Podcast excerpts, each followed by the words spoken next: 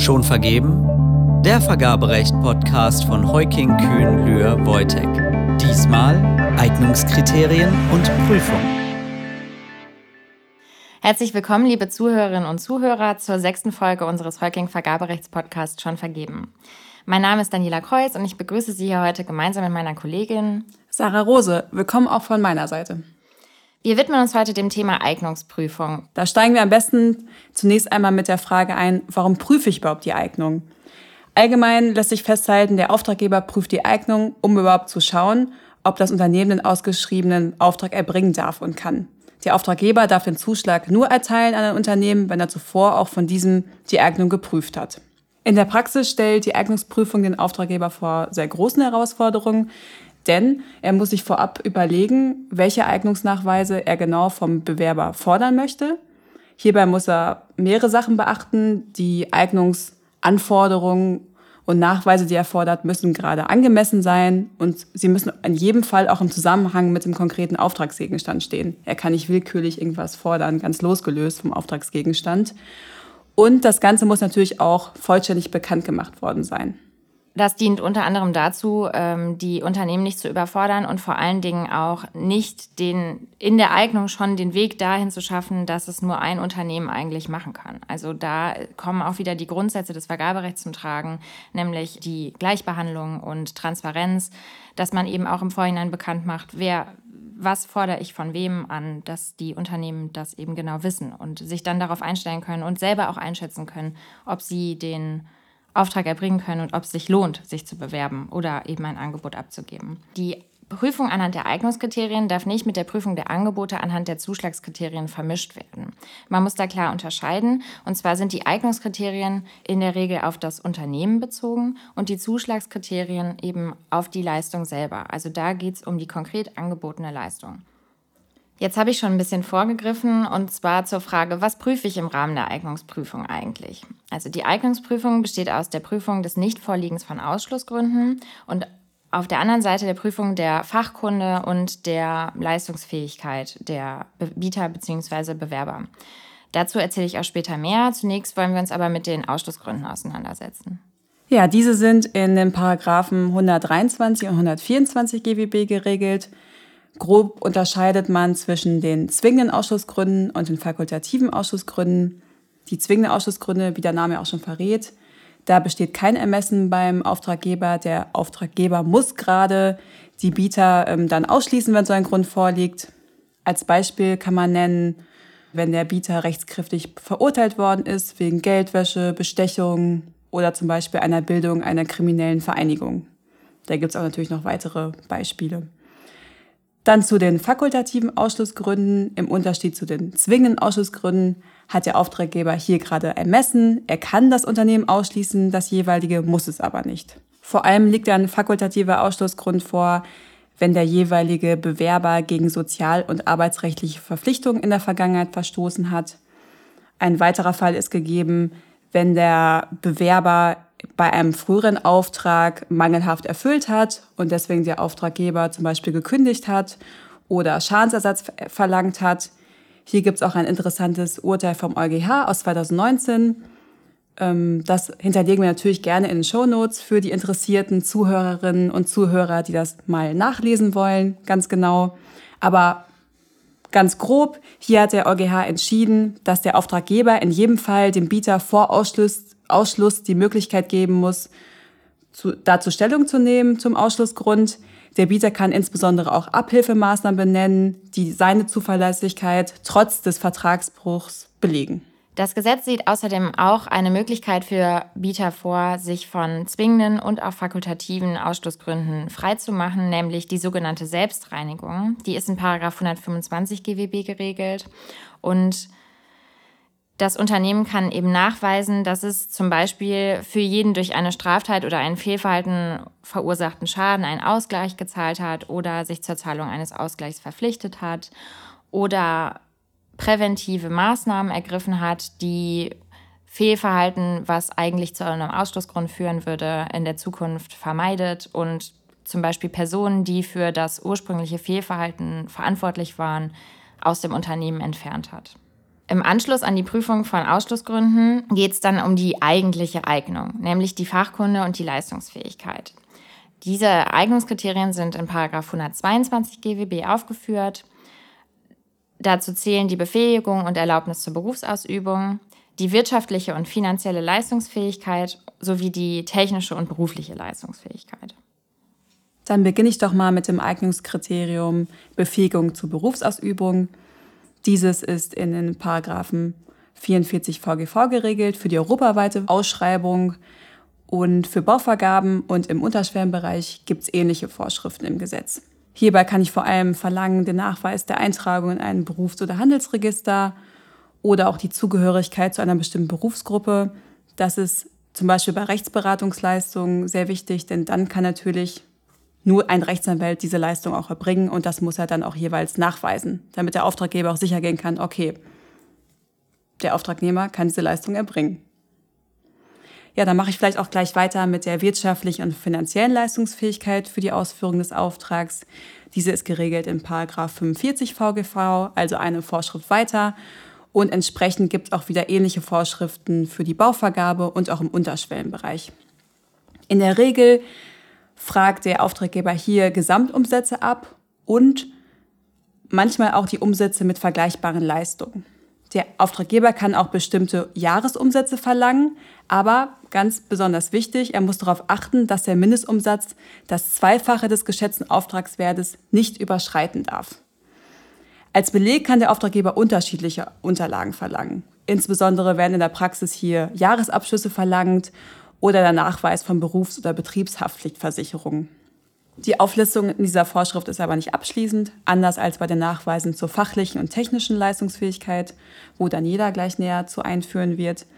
Aber nochmal der Hinweis, wie ich anfangs auch schon erwähnt habe, der Auftraggeber muss natürlich stets die Angemessenheit, die Verhältnismäßigkeit beachten. Er kann nicht trotz der nicht abschließenden Aufzählung alles verlangen. Er muss stets auch die Interessen des Bewerbers bzw. Bieters im Blick haben. Dann führe ich mal über zur fachlichen und technischen Leistungsfähigkeit. Die ist wiederum eine Vorschrift weiter in 46 VGV geregelt. Auch hier gibt es natürlich entsprechende Vorschriften für Bauvergaben und Unterschwellenvergaben. Im Rahmen der fachlichen und technischen Leistungsfähigkeit prüft der Auftraggeber, ob der Bewerber die erforderlichen personellen und technischen Mittel sowie über ausreichende Erfahrung verfügt, um den Auftrag in angemessener Qualität zu erbringen. Der Katalog ist hier allerdings abschließend wie Sarah gerade schon erwähnt hat, also die Nachweise, die ich hier verlangen darf, die sind abschließend in Paragraph 46 aufgezählt. Für alle Interessierten lohnt sich daher ein Blick hier rein.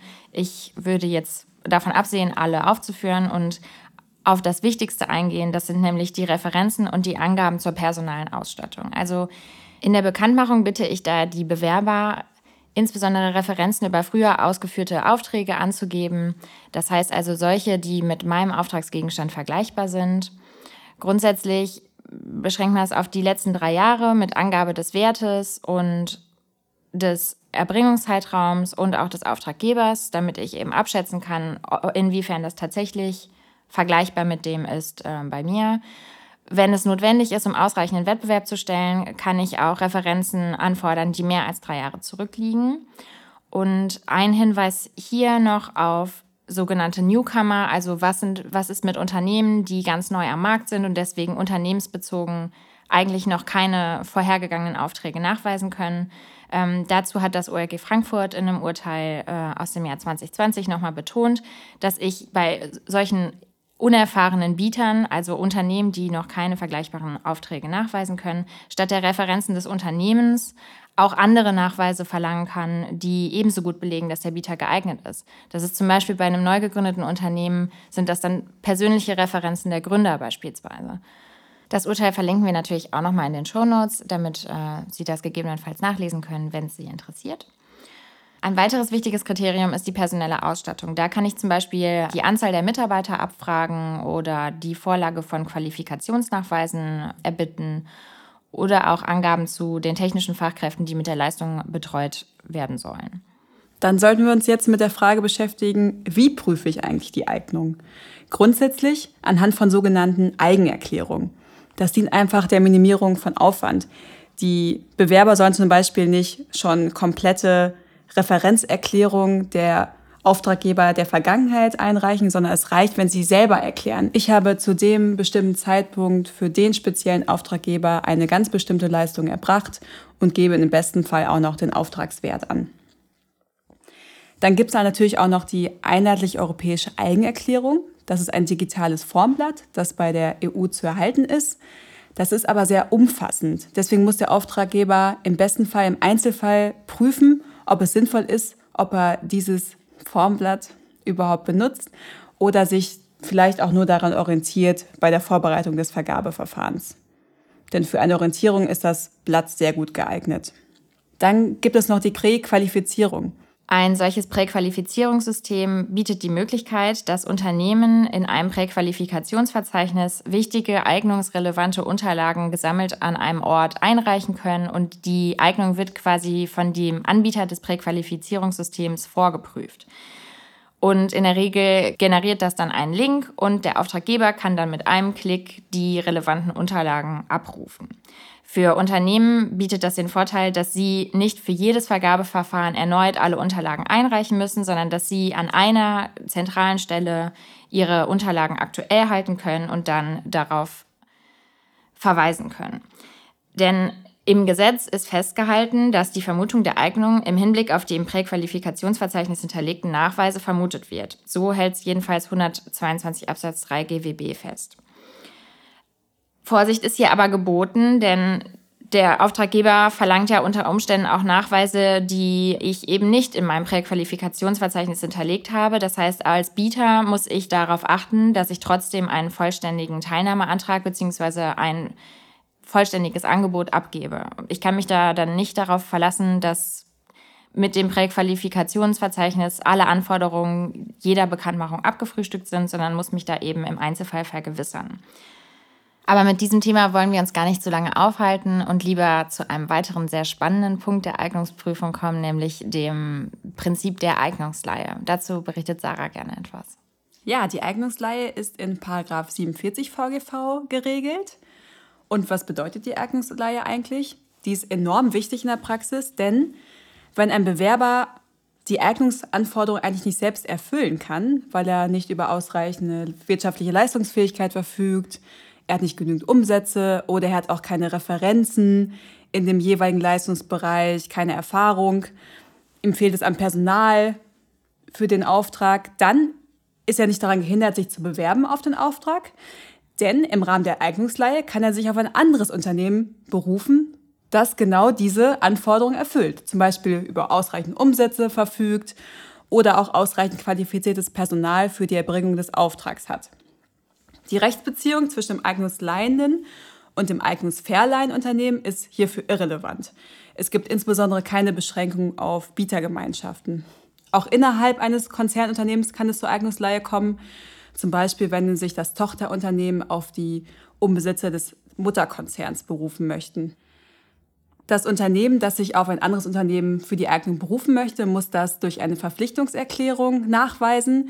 Diese Verpflichtungserklärung muss durch das Unternehmen, das die Eignung aufweist, ausgefüllt werden und das Unternehmen muss ganz klar erklären, dass es die Kapazitäten dem anderen Unternehmen zur Verfügung stellt, die gerade für die Auftragserfüllung erforderlich sind.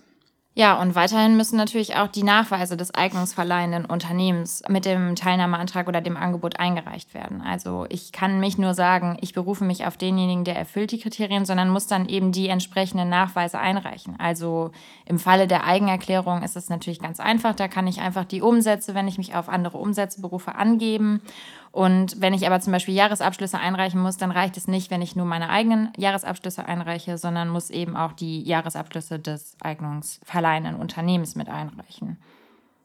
In den Fällen, in denen sich ein äh, Bieter bzw. Bewerber auf die wirtschaftliche und finanzielle Leistungsfähigkeit eines anderen Unternehmens beruft, kann der Auftraggeber auch eine gemeinsame Haftung von dem leihenden und dem verleihenden Unternehmen verlangen.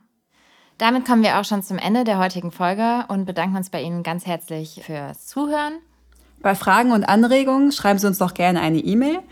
Die E-Mail-Adresse lautet schonvergeben.holking.de.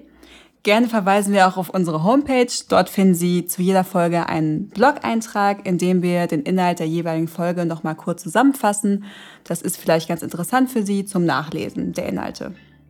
Die E-Mail-Adresse und die Website-Adresse finden Sie selbstverständlich in den Show Notes, genauso wie die Links zu den Urteilen, die wir heute genannt haben. In zwei Wochen begleiten Sie an dieser Stelle unsere Kollegen Reinhard Böhle und Max Richter und behandeln mit Ihnen das Thema Zuschlagskriterien und Angebotswertung. Falls Ihnen unser Podcast gefällt, empfehlen Sie uns gerne weiter. Bis dahin bleiben Sie uns gewogen. Auf Wiedersehen.